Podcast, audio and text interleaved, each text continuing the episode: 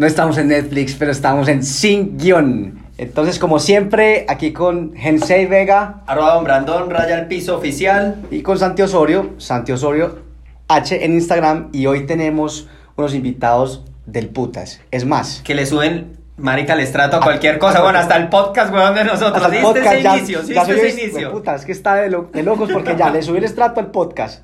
Y lo más chévere es que nos acaban de servir una botella que tiene agua a la canilla. Y yo nunca había tomado un agua de canilla tan espectacular en la vida. Sí, ok. ¿Y saben por qué? Porque estamos aquí con los pelados de Osadía, con Alejo y con Juan. Preséntense ustedes, muchachos. Bueno, gente, ¿cómo están? Hola a Eh, todos, ¿cómo van? Qué nota estar aquí esta mañana pues con Sandy, con Jesse ahí compartiendo un poquito de nosotros. Eh, bueno, a dar entonces el Instagram personal. Claro, Todos- es que ustedes Todos los fans. eh, arroba Osadía y el de la agencia arroba Osadía-co. Algo bueno es que Alejo y Juan Osadía, no hay que decir nada más. Ah, también, bueno. salimos, también salimos así en Instagram. Listo, como Apple. Ya Total. uno se sabe, iPhone, iMac, todo, igualito, igual. todo es osadía. Pongan osadía, que ahí encuentran todos los negocios de esta gente. Entonces es muy chévere porque el tema de hoy es la creatividad está en todo. Y digamos que antes de empezar con el tema, me gustaría que, que ustedes nos cuenten un poquito de qué es Osadía y cómo nace, para que la gente entienda este, este, este, esta creatividad, esta cosa de ponerle sabor a cualquier vaina, dónde nace y cómo se crea. Algo que más romántico, echa la historia pues. Sí, Alejo más romántico. Sí, ¿cuál? Sírvanse algo de comer porque les va a dar un hambre este podcast, huevón. Siempre se trata así, el que le tira la pelota primero al otro. bueno, no, eh, Osadía nace como tal hace cinco años.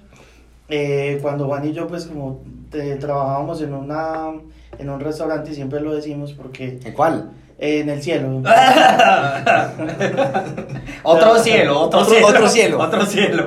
Trabajábamos en un restaurante y, eh, bueno, ¿qué pasa? Que Juan y yo estudiamos cocina eh, y en los casos particulares, pues, de, de cada uno de los dos, el estudiar cocina fue la, la segunda opción a algo que, digamos, estaba dentro de nosotros como en- entre las pasiones, pero por, por X o Y motivo no decidimos, pues, como tomar esa primera opción. Entonces la, la cocina llegó a nosotros como una salida, una alternativa para nosotros expresar todo eso que queríamos hacer.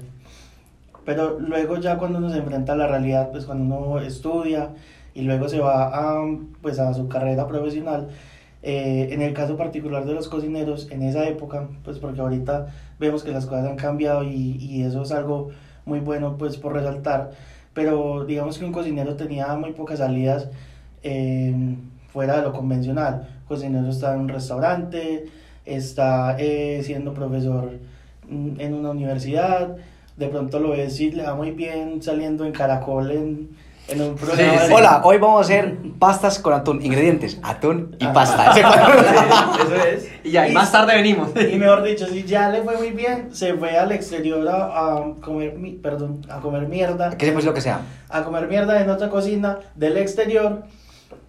Y francesa. Ya sí le va muy bien un crucero, ¿cierto? Que eso era, eso era uno en... en- ¿No les tocó crucero a ustedes? ¿No, no, No, no a tirar Yo- crucero? No, yo soy, digamos, mi personalidad como esta en esta ya no sirve para estar encerrado en ningún lugar. Me, me, me tiro por el barco abajo. O sea, Pero, o sea, o sea, en este momento. en este momento no la vayan que- a matar ni nada. Mira, mira que es, es muy llegado está mejor dicho. A ver.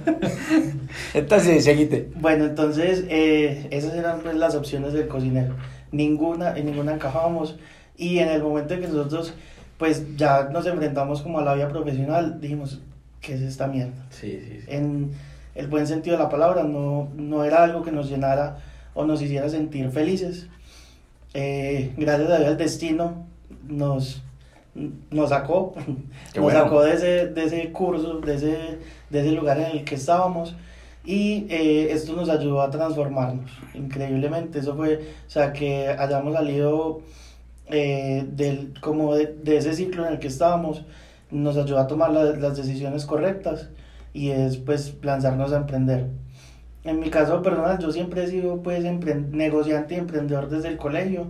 Eh, Juan tenía esa- esas habilidades más, más dormidas, él no se imaginaba No, nunca. emprender nunca la vida. Yo sí, esa, esa era mi ¿Qué hacías en el colegio? Yo vendía fotocopias. ¿Vos No, qué yo hacías? vendí, yo vendí carcasas, pintazules. Mi, mi primer negocio fueron tres pintazules que me dio mi mamá para mí y yo fui y los vendí en tercero de primaria.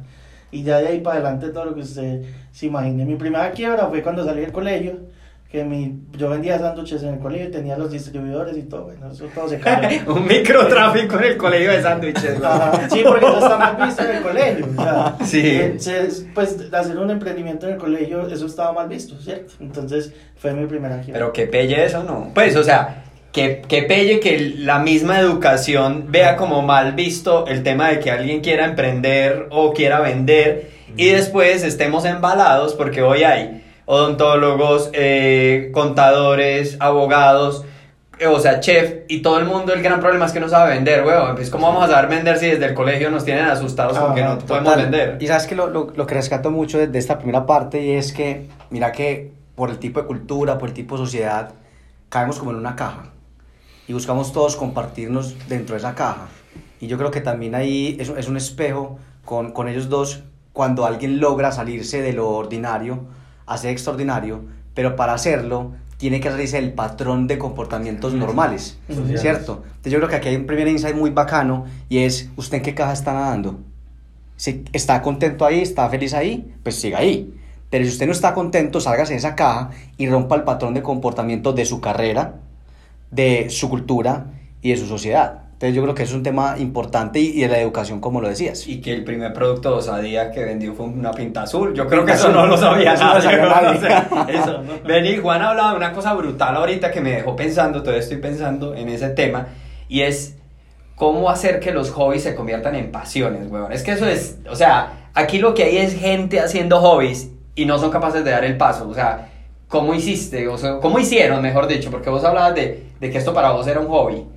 Sí, realmente, pues no- yo, no, yo realmente no tendría que ver mi árbol genealógico, a ver cómo, eh, eh, de qué ancestro tengo eso, pero yo sí tengo muy claro, y me, me acuerdo mucho que desde muy niño he sido muy, he sido muy necio, pero también he sido poquito a la vez. Entonces, yo me acuerdo que llegaba a cualquier biblioteca o a mi casa y coja cualquier libro y devóremelo. Pero no el hecho de ser inteligente, el hecho como de descubrir y aprender. ¿Sí me entiendes? Explorar. Eso, de explorar, como, hey, qué divertido es. Mano, ¿cómo haces que eres inteligente? Y no, esa no es mi intención, pues, y tampoco quiero ser inteligente. Quiero más lo que aprendas, soñármelo bastante y, y, y que la gente lo disfrute. Entonces, a veces yo cogía cuanto libro había que me interesara y me empezara eh, chévere y me lo, lo miraba, lo guiaba, lo leía y pues yo leo de todo, pues, la cosa más cuadriculada hasta la cosa más rara del mundo. Yo, Juan está ahí, Juan sabe algo, algo o lo ha leído. Y desde muy niño eh, siempre he sido así. Y, y, y todo eso se me da fácil y me gusta de todo el cuento. Pasa lo que hice Alejo. Cuando ya salí del colegio, en 11, era como, marica, ¿qué voy a hacer? Entonces, estudiar moda, que es lo que me apasiona, eh, pues estudiar moda súper costoso y yo vengo de una familia donde, digamos, no hay ingresos para pagar moda. Pero afortunadamente mi mamá me enseñó a ser muy independiente y entre esa independencia yo sabía cocinar. Y pues en, en ese momento entonces estaba el gourmet y tantos canales de televisión que uno veía por ahí, yo veía que bacano llegar a ser como este man. Y yo veía a ese man y yo quería que la vida del cocinero era, era eso. Y yo, ve, no, pues hagamos Ese chimba de crucero, Claro, vámonos, vámonos por esto, me fluye, me- la, la gente le gusta lo que yo hago, no me parece descompli- no, es no es como, no me estoy esforzando por hacerlo porque me, se me da fácil. Pero vos qué hacías? Este hacía sándwiches. no, ¿Vos qué hacías? Ah, yo que hacía en el colegio, yo que hacía en el colegio, padre, no, yo, yo se me mucho que reciclaba. Los conos de los pelados que los botaban, yo los recojo y lo vendía, lo vendía. ¿Y de comida? ¿Qué hacías en No, esa no, época? no hacía nada de comida. Nada. Lo mío era Eh, al otro lado de la cero comida yo pintaba me acuerdo que una vez eh, cogí el del colegio pues a los pelados y, y les rayé los, los cuadernos como con letras de esas raras bonitas las camisas incluso cada vez del colegio porque todo el mundo de repente llegó con las del colegio rayadas que qué pasó era Juan, o sea, era Juan rayándole las camisas a los compañeros y cobrándoles por rayárselos O sea, es de la creatividad. Mira, ¿y qué, qué gente escogiste para el podcast, weón? Ahora era un man de microtráfico y el otro pase allá dañando todos los implementos escolares, Sí. weón. Y de los como, ah, el nombre, claro, yo se lo hago, y se lo hacía a chimba. Y un día me entregaban, otro día le entregaba, de dos luquitas, cinco lucas, y ahí eran 20, eran seis así. Y claro, pues obviamente todo el mundo pasaba con la camisa rayada del colegio. ¿Qué pasó? ¿Cómo así? ¿Y estos pelados están haciendo? Me hicieron la atención y que me sacan del colegio. Pero eso fue todo, pues así como. Y entonces después del, de- del canal que lo viste, que "Eh, qué tan bacano, yo quiero decir, ¿dónde, dónde empezaste como a, meterte ya esa creatividad que ya nos contaste y la, y la uniste con la comida? Eso pasa cuando yo conozco a Leo, cuando ya veíamos el mundo realmente del cocinero. En el restaurante. X, eso. Eso. Ya cuando ya, cuando ya, cuando ya- porque es, cuando uno está estudiando, uno ve todo lindo. Ay, qué bacano, qué relajo. Y aparte que yo cuento mucho eso porque yo estoy en el SENA y a mí me pagaban por estudiar. El SENA me pagaba por estudiar, pero sabes que el SENA es financiado por entidad pública y privada. Sí. Y entre, dentro de esas privadas dan subsidios a los estudiantes. Pues yo fui, me, gané un subsidio y me pagaban por estudiar. Entonces veía, ve- te estudiaba bacaneado porque estudiaba en un pueblo. A mí me pasó igual en Afid. ¿Qué mundo paralelo es ese? Y la gente me dijo, como así que nada, nada, literal me pagaban por esto. Yo estudiaba como un colegio porque yo estudié, pues cada cena, cada regional es distinta cómo funciona. Ujú. Pues yo no, yo no soy, de- no soy paisa, soy de Santander, sino que hablo como paisa. Pero bien, yo soy de norte de Santander, ¿Sí? weón. Y anda como Bien. Norte Santander. Eh, y yo pues soy de Bucaramanga, de Piedecuesta y me fui a estudiar a San Gil y en San Gil pues es un pueblo, en fin. En todo caso, yo me gané ese, ese, ese subsidio y me llegaba casi un mínimo para un pelado de 16 años viviendo en un pueblo y, y, y eso todos los días. Me ganaba, no me gastaba nada. Entonces yo trabajaba sábado y domingo en un restaurante por ahí trabajaba parchado. Entonces, casi que lo que me llegaba del subsidio pagaba toda mi vida.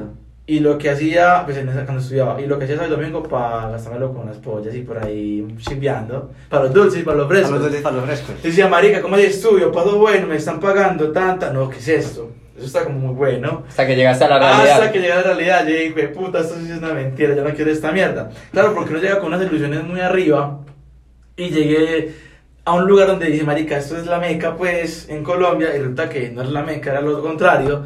Dije, no, yo no quiero este estilo de vida, yo quiero... Porque ese cocinero al final se, se, digamos, toda su energía la, la en la cocina, si es juicioso, y esos son los genios arriba, los que uno ve, que, se- que, son, que son galardonados y, y son Estrella Michelin, bla, bla, bla, bla, Ajá, bla. porque se meten realmente en la cocina y le dan. Los otros son unos patos ahí. Eh, o ya si usted es muy necio, entonces adquiere vicio, entonces el alcohol, el juego de azar, la rumba, las drogas, las mujeres, y en fin, entonces yo, no, yo, yo no quiero, yo no quiero ese estilo de vida porque yo no, yo no quiero eso, yo quiero algo que diga que, que bacano lo que yo hago, pero no forma chimba. Entonces ahí yo conozco a Leo y empezamos a, a tener una amistad. Primero fue como algo más laboral, porque era el trabajo, ya luego fue como más de amigos, y empezamos a hablar más de, de qué nos gustaban, y empezamos a ver que teníamos gustos muy similares, ves, más le gusta lo que a mí me gusta, ve, qué bacano encontrar como en alguien muchas cosas particulares tuyas y que compartes con alguien más. Entonces eso afianzó más la relación de amistad, y pues claro, pues, entonces todo el tiempo ya hablábamos, no de cocina, sino hablábamos de cosas creativas, pero eso fluía, normal, eso fluía como solo, no era como que "Hey, hablemos de algo, no. Y siempre, siempre estaba ahí todo el tema del diseño, la creatividad, no sé qué. Cuando, cuando ya vimos que, que, que la amistad se basaba ya en, en, en todo el tema creativo, diseño, todo el cuento, ahí fue donde ya entramos al tema personal. Ven, María, que vos que háblame de vos pues, como persona. Entonces ya nos conocimos como amigos, ya no, es que a mí me gusta eso, a mí me gusta otra cosa. Y ahí, pum, hicimos la ruptura. Ahí fue. Ahí fue como paz. Como que fue como un chispazo como estos, estos más son los que tenían que en algún momento de la vida y ya se unieron. Y se hizo esa, se hizo ese- ese- esa ruptura eh, positiva, yo llamo positiva porque eso nos permitió realmente hacer lo que ahora sucedía, de lo que ahora vimos y lo que ahora hacemos, cuando hacemos esa ruptura de entender que la, que la cocina no es solo estar metido en una cocina, sino se puede hacer cosas más bacanas cuando usted realmente lo, lo, lo, lo potencializa con cosas del exterior. Bacanísimo. Está bacano porque esa ruptura que, que cuenta Juan es la consecuencia de dos personas que están en sincronía Ajá. y se permiten ser Que vibran como con la misma. con la misma. Es que Ajá. al fin y al cabo uno, uno, uno rota con la gente que está en la misma vibra. Y de hecho, aquí quiero hacer una pregunta y, y va para ustedes tres. Yo creo que en esta mesa yo soy el menos creativo, ¿cierto? Pero pues va la pregunta y es, eh, ser creativo, o sea, ¿se nace siendo creativo o eso es como un músculo que se entrena? Porque hay mucha gente que quiere, Les algo dije que iba a ser pregunta no. de reina. No. Les dije que iba a ser una pregunta de reina. te tengo la respuesta. Paz mundial. No, decí, decí vos. No, hay. Yo creo que hay dos caminos. Ok. Hay gente que nace con el don de la creatividad, como nace la gente que pone a tocar los músicos, pues nacemos con habilidades. Ok.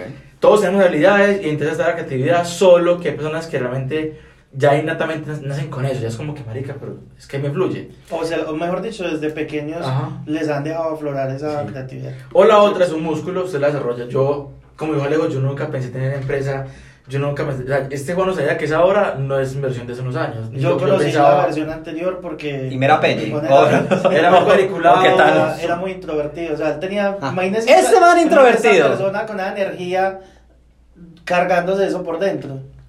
O sea, que se estallaba. Claro. Sí, era, era- yo creo que él tuvo... Ahora entiendo los platos, parce, que saca esta gente, Es más, vení, estallado. ¿Cuáles son los dos platos más cabrones que han hecho? O sea, lo más loco, los dos platos más locos que han hecho. No, madre. no, yo creo que ni siquiera es el plato más loco. Es Más bien la situación. Es más la situación en la cual nos enfrentamos y que pudimos resolverla en un instante. ¿Cuál es? ¿Cuál fue? Que el cliente no escuche, ¿no? No, no, no, ellos saben, ellos saben, incluso después nos dijeron. Eh, eh, pues yo creo que aquí la gente que lo escucha a ustedes y a vos también, a Don Brandon, don Brandon. pues saben quién es Andrés Duelo. Sí. Claro. Sí, ok. Nosotros somos muy amigos de, de, pues, de ellos y de la familia. Y ellos, ahora que pues cuando se casaron, es- están, están en un apartamento. Sí. Y nos dijeron, queremos que ustedes nos hagan la inauguración del apartamento. Sí, ok. Entonces una comida con la familia, con los amigos. Normal. No, Briefing normal. normal. Pues una propuesta. normal, yo voy a hacer un paréntesis. Que le- o sea, que le inauguráramos, o sea, era la primera vez que una persona iba a tener contacto Con con, la- su cocina. Sí, o sea, ni ellos. Ni ellos. Estaba virgen en la cocina. Virgen en la cocina. Bueno. Ahora sí, continúa. Entonces, eh, pues pasamos la propuesta comestible con todos los powers y toda la cosa linda. Y pues Santander, ustedes saben que se vende el bofe. Ajá. Que es crujiente, que es la telita súper rica. Y yo pasé eso, yo creyendo que sabía hacerlo. Entonces, él, entonces él dijo, pues cuando estábamos desarrollando la cosa. Ahí, y cuando estábamos haciendo como la propuesta gastronómica, él dijo, vamos a hacer un crocante de, de hoja, no sé qué. porque Crocante de hoja. Cierto, porque nos gusta como, como digamos, utilizar cosas que, que sean pues como poco convencionales, pero que sean de buen sabor. Y yo conozco otro tipo de, de boje, de bofe, boje, acá en, en, en Antioquia o, o de Manizales pues también es la misma vaina. No, Y-. La, la idea no concordaba y él decía, sí, eso es muy fácil, es que eso ya, eso ya viene así listo, Ay, listo, no sé qué, y hasta hablaba de puso. Yo, bueno, hágale. Si hubieran ido para el estadio, que eso ya los venden hechos, weón, ahí. Vale, nos pegamos que está en, en, eh, bueno, en fin, llegó esa mierda y le íbamos a... Encartada. sí. ¿Qué pasa por Sí, porque el, el bofe que él creía que le iba a llegar no era. No era... Y aparte que como eso es una, eso es una víscera, Sí. esa mierda empezó a oler la puta mierda ese apartamento, literal la puta mierda. Y ahí, afortunadamente, es, un, es el último piso de la torre y, es, y la- el ventanal es de techo a piso, entonces uno corría todo y circulaba el aire. Pero es, era tan fuerte el olor que Andrea bajo y marica huele a puta mierda, que es lo que huele. Y yo, y yo estaba de espalda, yo sudando. Y yo, no, no, ahora, esas, ahora esas ventanas, ahora esas ventanas, weón, porque esa mierda huele maluco. Y bueno, Y lo más y, eh, era que todo olía a lavanda o no Sí. sé. a- Ven, Me imagino, es que el, el Era- apartamento de era- André Olir súper rico, Era, parce. era un puto bollo perfumado, weón. Esa mierda olía a eso. O sea, nos tiramos los mandalas básicamente. Sí, se tiraron todos los mandalas y Y, y todo. póngale cuidado que faltaba para ir 5 para que llegara la gente, 5 minutos para que llegara. Ah, no, parce. Mire Eso- cómo sale ese ese era uno de los weón. problemas. Bueno, ya digamos. El problema era el olor, era el El olor, primer de los problema. Bueno, uno. El segundo era el bofe, no era el bofe. el- no era el bofe. El olor se solucionó porque pues, salimos a mierda y salió rápido el olor. Listo, check. Entonces quedamos con esa puta, esa carne ahí, marica, ¿qué vamos a hacer? ¿Qué vamos a hacer? ¿Qué vamos a hacer? Y era el primer plato que salía. Este es el podcast que más groserías tiene de los que hemos grabado. Posiblemente solo, el solo para decirles, ¿no? si alguno se siente ofendido, va a empeorar. Entonces, bien. Entonces estamos ahí, yo, yo estaba sudando, ¿no? estaba sudando del, del, de, de los nervios, yo fue puta, ¿en qué me metí? ¿En qué me metí? Y yo, poco de la vida, parce, hicimos un, eso se volvió en un ceviche de carne madurada. ¡Ay, güey, puta! Póngale cuidado, vea, cómo, es la, cómo es la creatividad de la publicidad marica cuando usted cambia las palabras y las sabe adecuar a lo que está haciendo. Pues montamos esa huevonada, busca la foto ahí. Sí, Eh, y así, se lo- así se lo dimos, vea, es un ceviche de carne madurada, tas, tas, tas, tas. No teníamos platos, porque ese, eso No no, iba teníamos plato, plato, sí. eso iba sobre una tierra comestible, Ajá. que es esta que ustedes ven aquí. Tierra comestible. Esto va a ser el cover del podcast. Parce. Para que lo vean. ¡Wow! Es brutal. Vean, Ahí se, aquí se amplifica. Entonces están, así lo vendimos, fans, se lo servimos y toda la gente, ¿qué? ¿Cómo así? Y coman esa mierda y yo, vea pues. Y de, de- de- de de- carne y se lo acabaron todo. Y ya luego. Pero espera que yo quiero leer algo. Mira lo que dice, A ver, ¿qué lo que dice el post. Un maridaje cargado de sabores. Una celebración más que merecida. Una bella noche creada para una excelente persona.